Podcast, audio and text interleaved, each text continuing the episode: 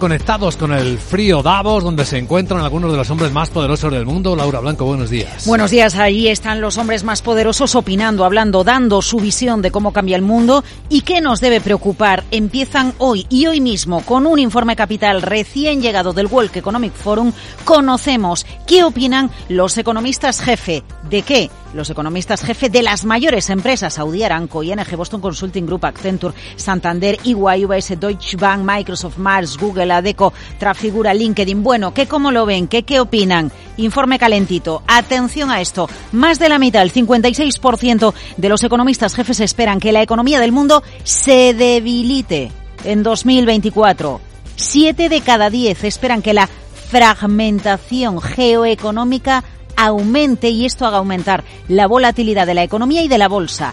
3. El 77% cree que los mercados laborales se van a relajar. 4. El 70% cree que se van a relajar las condiciones financieras. 5. Dos tercios creen que la política industrial va a crear nuevos focos de crecimiento. 6. La mayoría de los economistas jefe advierte sobre las crecientes tensiones fiscales. Preocupa casi el 80% de los economistas jefe.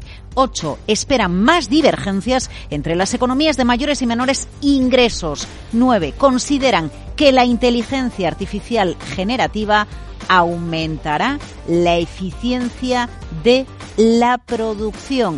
Y 10. La inteligencia artificial sin duda aumentará la innovación.